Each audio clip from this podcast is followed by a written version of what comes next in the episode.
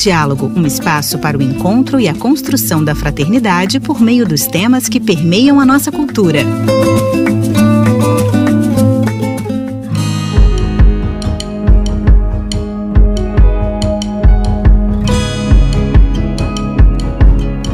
Estamos de volta com mais uma edição do nosso podcast América em Diálogo. Dessa vez, vamos conversar sobre os desafios do jornalismo na atualidade. Para falar sobre o assunto, convidamos o jornalista e professor brasileiro Aldo Quiroga.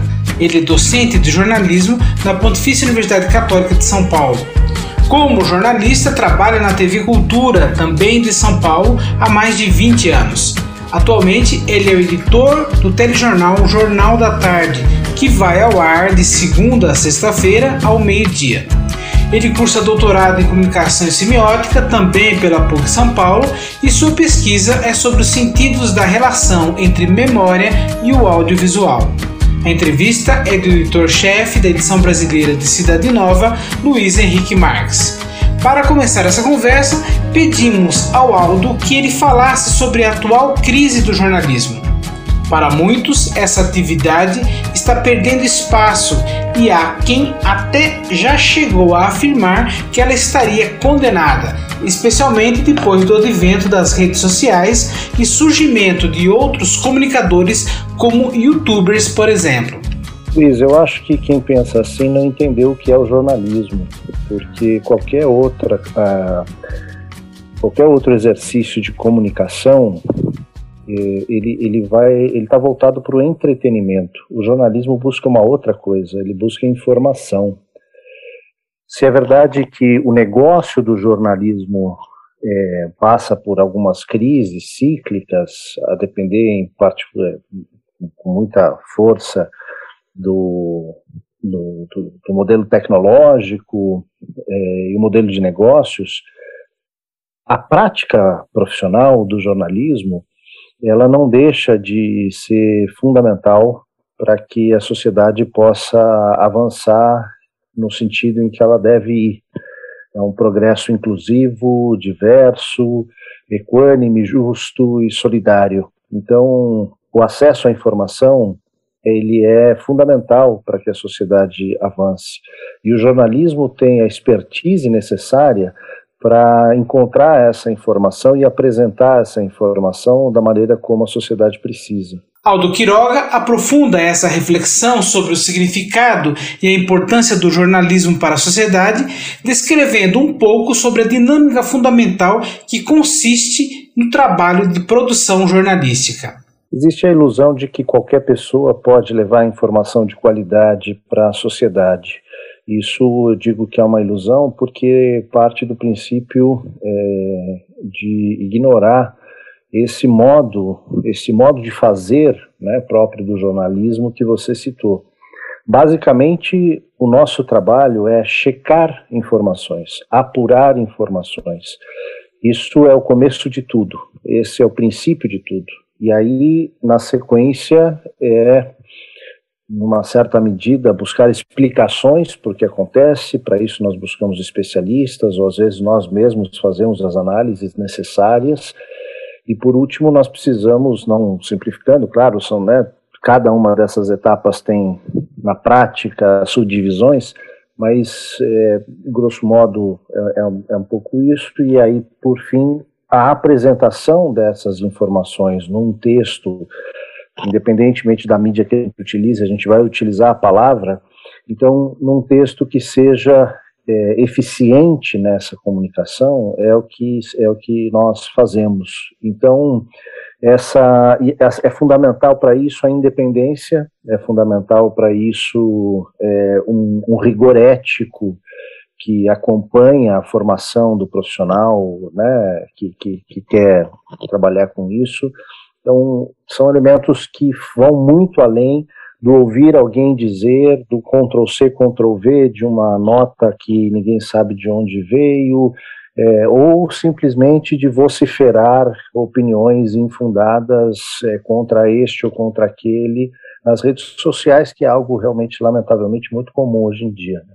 Nesse processo, costuma-se criticar o jornalismo por estar comprometido com interesses de mercado ou visões ideológicas, questão sobre a qual o jornalista Aldo Quiroga comenta a seguir. Os jornalistas lidam com isso, Luiz, trabalhando. É, é a forma de, de, enfrentar esse tipo de coisa. É bom que se diga que quem utiliza esse, esse termo que você utilizou é, para atacar o jornalismo, né, de alguma abordagem ideológica, quem questiona é, ou acusa outras pessoas de fazer algum tipo de uso ideológico de sua atividade, é justamente, lamentavelmente, quem é, faz uso desse tipo de, de expediente para se relacionar com, com, a, com tudo, né, com o seu entorno e, em particular, com a realidade. A gente vive um tempo que marcado por duas, é, acho que duas naturezas, duas características muito importantes quando a gente se propõe a analisar a comunicação. Primeira, vocês já devem ter tratado, é a pós-verdade, é um tempo em que eu acredito naquilo que se encaixa na minha visão de mundo. Portanto, pouco importam os argumentos, as, as provas, né, o, eu vou aderir a uma determinada versão dos fatos que se encaixe, que se enquadre naquilo que eu imagino, isso é a pós-verdade. E a gente tem um outro, uma outra frente, que é a profunda crise das democracias no mundo. Não é um privilégio, né, não é uma situação só do Brasil, nem só do nosso continente, mas é, os, o regime democrático como um todo, ele, ele, ele vem já é, há pelo menos uns 10 anos enfrentando, 10, 15 anos, uma série de desafios com a, o levante de um, um, vozes e regimes autoritários, projetos de poder autoritários em diferentes pontos. São justamente estes projetos de poder autoritário os primeiros a se levantarem contra o jornalismo e quando recebem críticas do jornalismo, porque a gente sabe que o jornalismo precisa fazer, é uma das suas funções é fiscalizar o poder, é, porque a sociedade deve fiscalizar o poder e o jornalismo tem as ferramentas necessárias para isso. Quando o jornalismo fiscaliza o poder, obviamente ele vai criticar o poder. E quando ele critica o poder, ele é acusado de fazer uso de um expediente ideológico, como se a crítica a outros governos não houvesse sido feita, e ela sempre é feita. Né? Então, é, se o jornalismo precisa ter um lado, esse lado será é, o lado da sociedade e o lado da fiscalização desse poder, né? A gente tem um, um profissional muito muito relevante, o Milor Fernandes, um jornalista e chargista e enfim, né, um multiartista que aqui no Brasil adaptou aí uma, uma frase é, norte-americana que é assim jornalismo que diz que o Pulitzer lá nos Estados Unidos dizia isso, aqui no Brasil ele adaptou, né? Então o jornalismo é a publicidade de tudo que não se quer público, de tudo aquilo que não se quer revelar, publicar. O resto é armazém de secos e molhados. Ele fez essa adaptação aqui, quer dizer, tudo que não for é, divulgar aquilo que se quer escondido, ou seja, não a crítica e tudo mais, vai ser relações públicas, e aí já não é mais o jornalismo. Então, voltando um pouquinho, diante dessa realidade do mundo, pós-verdade e com as crises das democracias, e eu falo isso no plural porque cada uma terá sua própria crise, nós temos um. É, é contraditório dizer que diante dessas duas realidades o jornalismo vive uma crise. Pelo contrário, o jornalismo ele se torna ainda mais essencial. E aqui no Brasil, na nossa realidade em particular, nesses quase dois anos de pandemia, nós experimentamos um aumento das audiências, um aumento da procura por essa informação profissional, porque as pessoas perceberam quanto é importante ter acesso a esse tipo de informação, né? Então, é, eu acho que é, é, é, bom diferenciar qual é a crise, né? É uma crise de negócios, é uma crise do modelo, mas não será uma crise da atividade jornalística e da sua função para a sociedade. Diante desse momento de mudanças de formatos do jornalismo, Aldo Quiroga refletiu sobre essa experiência de reinvenção dessa atividade. Os novos formatos vão surgindo o tempo todo. Então, você vê a presença de veículos tradicionais da, do jornalismo profissional em redes é, que em princípio não teriam nada a ver, por exemplo, né, TikTok, é, Instagram, com, com abordagens adequadas àquela mídia para falar, dialogar com o público daquelas mídias. Então, é, é, mas aí a gente está falando do, do, do, formato de entrega dessa informação. A maneira de conseguir a informação e a maneira de, de quais são os critérios de noticiabilidade, definir o que é notícia, o que não é notícia, é, que são coisas básicas. Quer dizer, todo o fazer jornalístico anterior à publicação, ele vai ser o mesmo. Claro que vai se adaptando aos recursos tecnológicos de que dispomos, né? Então, hoje em dia, por conta principalmente da pandemia, a gente exacerbou o uso dessas redes remotas, né? E essas entrevistas como a que a gente faz agora nesse momento. A gente não fazia isso dois anos atrás, né? Ou poucos faziam. Agora todo mundo faz. Então vai se adequando a isso. Mas o fazer jornalístico, a essência dele, os critérios técnicos e éticos dela permanecem os mesmos. Para encerrar essa conversa, o jornalista Aldo Quiroga faz uma reflexão sobre o papel do cidadão comum em relação a esse contexto de desinformação e fake news. É uma pergunta difícil porque é, se é verdade que todos nós temos responsabilidade diante desse contexto, também não é, por outro lado, não é verdade que todos tenhamos as mesmas condições de assumir essas responsabilidades. Você vê que num país como o Brasil, por exemplo, qual é o grande desafio que a gente tem para 2022? É não repetir 2018. O que aconteceu em 2018? A indústria da desinformação provocou através de um, um, mecanismo muito singelo, né, através do, do, do, celular e do WhatsApp, né, a disseminação e destruição de, de, de ideias, né, de propostas, e, e até hoje a gente é, segue esse, esse rastelo de pólvora. Em 2022, apesar do TSE ter se manifestado, a gente não tem muita certeza, de fato, da eficiência, da eficácia né, do, que está sendo implementado, visto inclusive que a gente tem novas redes sociais aparecendo por aí, defendidas inclusive por esses grupos que distribuem fake news. Então, veja você que o, o, indivíduo aqui no Brasil, a grande maioria da nossa população, a grande maioria, tem acesso hoje em dia a um smartphone e tem acesso a um plano de dados muito reduzido que embute, desculpe, que embute o WhatsApp nele, por exemplo, de graça.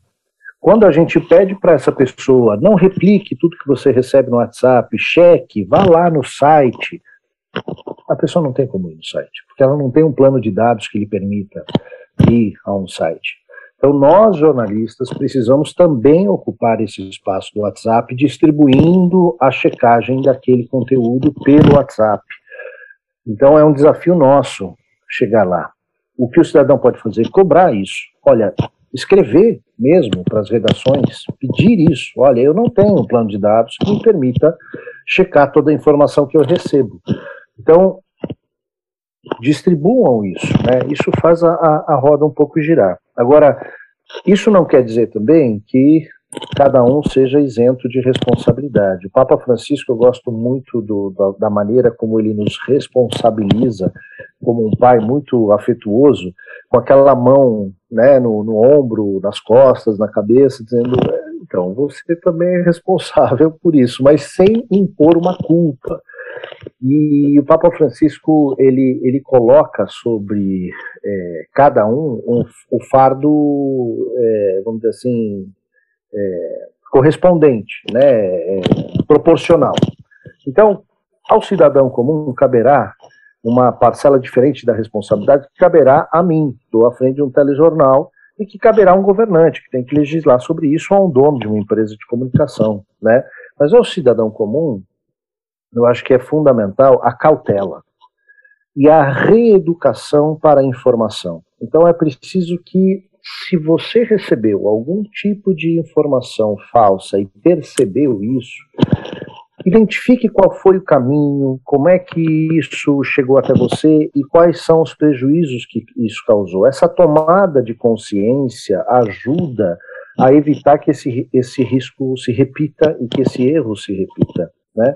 Então, buscar fontes confiáveis de informação, mais de uma, e eu acho que é o mais importante é isso é só para quem entendeu de fato o que está em jogo, é perceber que as críticas que, que são feitas em geral ao jornalismo são críticas daqueles que não querem perder o lugar onde estão. E isso é, não é interessante para a sociedade. Né? As pessoas que têm apego ao lugar onde estão são pessoas que, em geral, não, não, não fazem por merecer permanecer lá, por isso atacam quem os critica. Então é importante que a gente perceba isso do nosso lado, se você me permite, é, eu preciso dizer isso aqui. Nós temos uma situação, por exemplo, muito aqui no Brasil particular, que é própria, por exemplo, vida na Hungria, é, está sendo, foi vivida nos Estados Unidos até recentemente. É uma estratégia de criminalização do jornalismo, de ataque ao jornalismo, aos jornalistas, em particular às jornalistas, às mulheres jornalistas. Às vezes esse, esse, essa última reunião do, de cúpula, G20, COP26, a presença é, do, do, da representação brasileira no, no, na Europa, né? E no meio daquela circunstância em que é óbvio que todos os líderes mundiais é, deem satisfação aos, aos seus países, né? lamentavelmente os jornalistas brasileiros que foram então fazer esse tipo de pergunta para o representante brasileiro lá receberam agressões, este tipo de comportamento é típico, é típico de quem não quer abandonar o lugar onde está por outros motivos e ataca o jornalismo. Então, a nós jornalistas, você me perguntar em um determinado momento, né, como é que o jornalista responde a tudo isso? Nós continuaremos trabalhando, porque a sociedade depende de uma, de uma imprensa que cumpre o seu papel e a sua função. E o recado que a gente dá para todos esses que agridem, que criticam, que cri, critica não, desculpa, que criminalizam, porque a crítica ela é sempre bem-vinda, né? mas a agressão não. A agressão não, a agressão vai em outra direção. Nós a essas pessoas respondemos: podem continuar, porque nós também vamos continuar fazendo o nosso trabalho.